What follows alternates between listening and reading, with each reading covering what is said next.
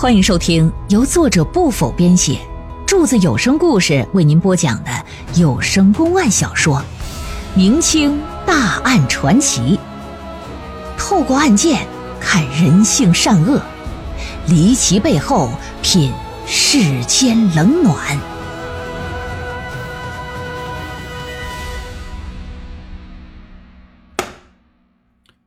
雍正三年。刘宝善就再次参加了这个乡试，这一回呀，可成功中举了。先前看不起他的那些和尚们，一看如今一步跨进了官场的大门，不禁对他是另眼相看，甚至很多人呢，这都主动示好了。你从这儿就可以看得出来，无论什么样的人都非常现实，出家人呢，他也不能免俗。有了举人的功名啊。刘宝善在灵隐寺里的腰板明显呐，那就硬了许多。但他呢不骄不躁，仍旧像过去以往一样，该干活干活，该读书读书。因为在他看来，举人并不是他的最高要求，他的终极目标呢是明年的会试要考中进士，才算是真正的出人头地。话说这一年八月下旬一天傍晚。刘宝善吃过晚饭，闲来无事就在寺里闲逛，溜溜达达呀，这就来到寺庙的后山来了。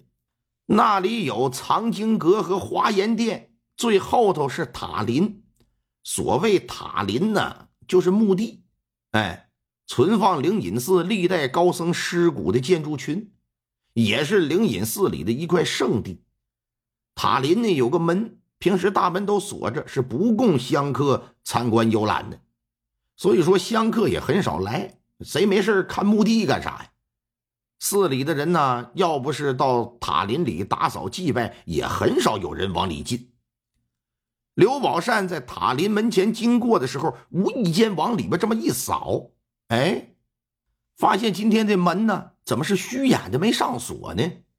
不禁可就站住了，觉得挺奇怪。他跟这寺里大小也住了三年了，打这儿不知道走过多少回了。这门这个时间不上锁，还是第一次见哈。心说这什么情况？是忘了，还是说有歹人把这锁给撬了？出于好奇，拉开门就进来了，想看看里头是不是有人，是谁。走了没多远呢，就听到有说话的声音，停下脚步，仔细一听。这声音还是个女人，那这就非常惊奇。那个年月，女人是很少出门的，能到寺庙里烧香拜佛，那就更少了。即便来了，也不可能进塔林呢。更何况眼下天色已经暗下来了，这真要是迷了路了，着急出去，也应该大声呼救啊。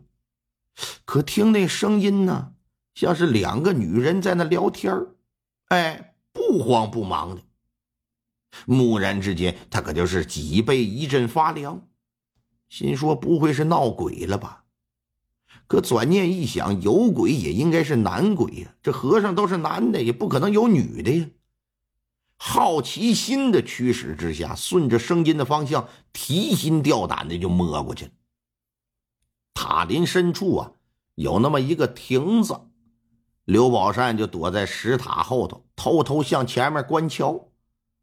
发现亭子里有两个女人正跟那儿下棋呢。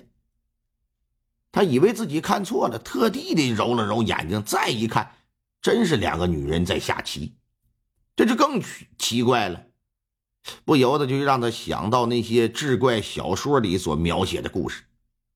莫非这两个娘们他妈是妖怪？可怎么看怎么都是人呢？观察好一会儿，一看他俩也没什么异常。就壮着个胆子，大声的就问了一句：“说你们是什么人？为什么会出现在这儿？”他这一吆喝，给这俩女人也吓一跳，赶紧站起来四外观瞧，寻找声音的方向。谁谁谁在说话？是我，我是四宗的俗家弟子。你们是什么人？为什么会出现在这儿？这就闪身出来了。离近一看，两个女人年纪不大。高个子那个十八九岁，矮一点的看上去只有十六七，无论是相貌身材呀，这可都是非常出众的。一看到刘宝善，两个女人扑通一声就跪倒在地，说：“请您救命！”刘宝善懵了，一时间搞不清楚状况，说：“怎么回事啊？你俩说说情由吧。”据这二人介绍，个子高的这个叫王蒙，个子矮的那个呀，啊，叫谢兰。二人呢是表姐妹的关系。王蒙已经嫁为人妻了，在钱塘县外居住。这谢兰呢还未出嫁，于半年多前到王蒙家里串门居住的。大约是半个月之前，俩人闲来无事，打家里出来闲逛。结果走着走着迷了路，之后遇到几个和尚，就跟和尚打听道。和尚表示啊，说我可以带你们回家。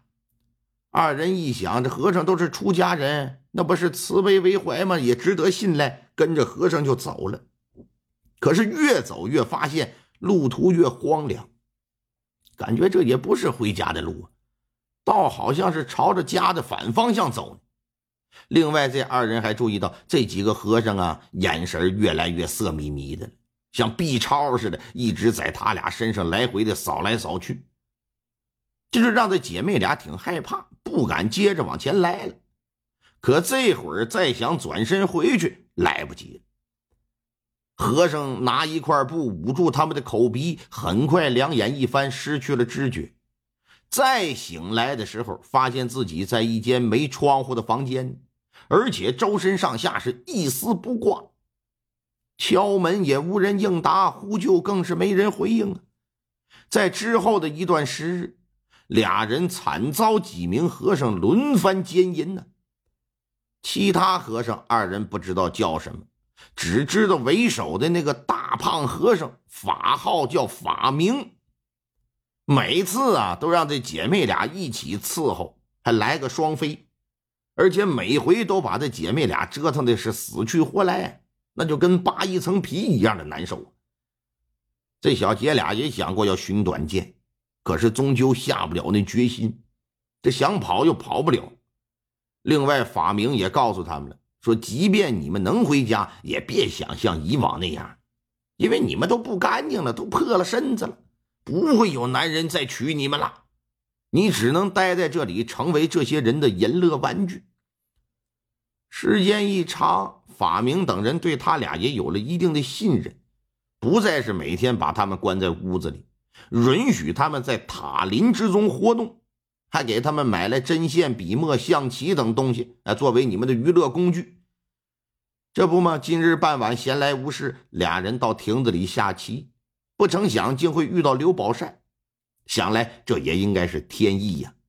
希望刘宝善可以把这姐俩给救出去，哪怕今生今世没有男人愿意娶我们，我们也宁愿孤独终老，不能再在这里任和尚们凌辱了。